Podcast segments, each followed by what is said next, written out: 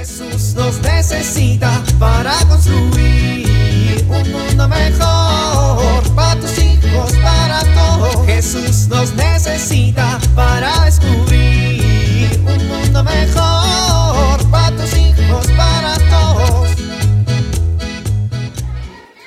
Bueno, yo creo que están bien. Sí, sí, están bien. Al final son casi lo mismo, ¿no? Una semana antes. No se preocupen, parentela, no se preocupen. Para la taquiza de la beba, yo pongo las tortillas. Una semana después. No puedo creer que los domingos no hay tortillerías abiertas. ¿Por qué no las compré ayer? Ya sé. Unos minutos más tarde. Bueno, yo creo que están bien. Sí, sí, están bien. Al final son casi lo mismo, ¿no? ¿Familia? Ya llegaron las tostadas.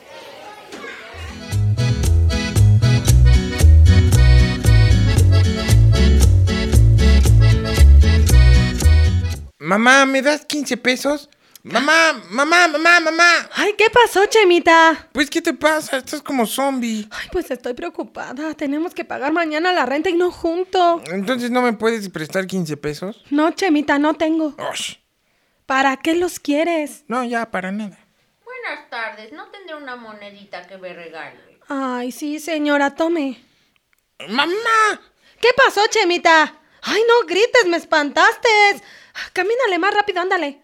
Mamá, eres una inconsciente. Discúlpame. No, mamá, no te disculpo. Óyeme, chamaco, no me hables así. Pues, mamá, me dices que no tienes dinero. Ay, pues no tengo dinero. Te pedí 15 pesos. No tengo 15 pesos, Chemita. Le acabas de dar 20 a esa señora. Pues porque los necesita, pobrecita. ¿No la viste? Ni zapatos traía la pobre. Entonces, ¿tienes o no? No, no tengo. Pero hay personas que tienen menos dinero que nosotros y hay que ayudarlas. Pues yo tengo menos dinero y no me ayudas. Ay, disculpe, señor. Seguramente los zapatos que te compraste, esos que traes puestos, los compraste con tu dinero. No me refiero a eso, mamá. A ver, Chemita, vamos por partes.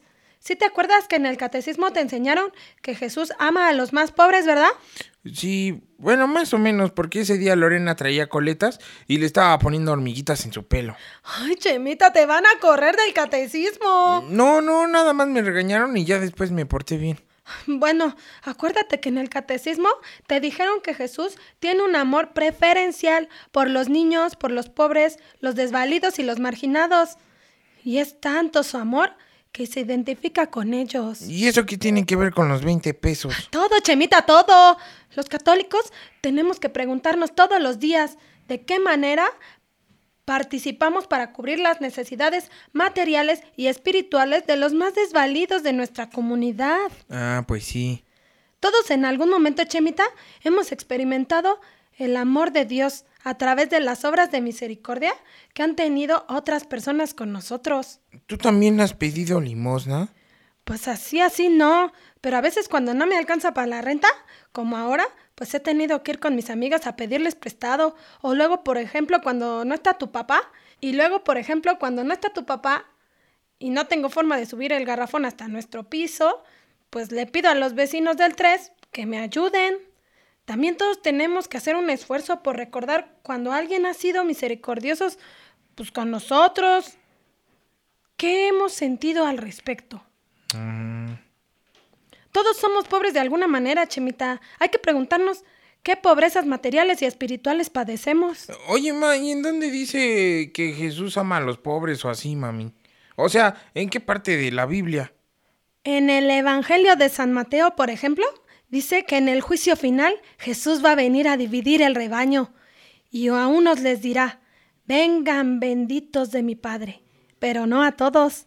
Escogerá a aquellos que lo vieron sediento, hambriento, triste, pobre y lo asistieron.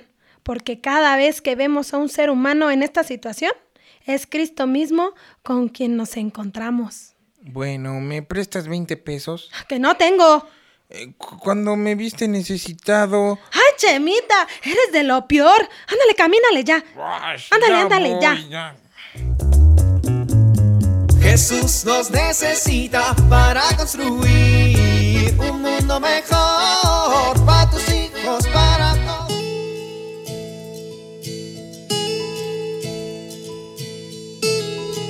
La situación actual que vivimos nos puede llevar a una tensión al intentar conciliar la vida profesional, los quehaceres de la casa y la vida familiar. Esta tensión puede afectar negativamente a nuestra familia. Debemos aprender a conciliar las distintas actividades de cada día. Para ello, conviene que nos preguntemos, ¿qué es lo más importante en mi vida? ¿Para qué trabajo? Para lograr un equilibrio entre el trabajo y la familia, se requiere planear nuestras actividades y concentrarnos en hacer lo que debemos. Evitar el uso exagerado del Internet y las redes sociales que resultan verdaderos ladrones del tiempo. Pensar en actividades que nos permitan estar juntos, nos enriquezcan como familia y contribuyan al desarrollo de cada uno de sus miembros. Soy Pilar Velázquez.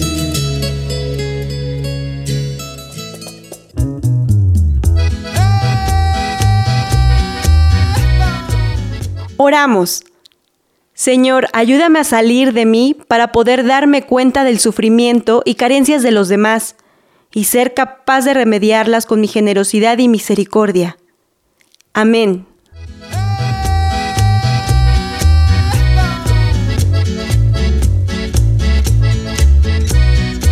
Jesús nos necesita para construir.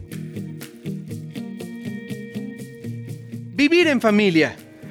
Reúne a tu familia y repasen cuáles son las obras de misericordia. Escojan al menos una y comprométanse a realizarla en la semana. Explica a tus hijos el significado de misericordia. Asimismo, intenten darse un tiempo para sacar algunas cosas de su casa que pudieran compartir con los más necesitados libros, ropa, juguetes, etc.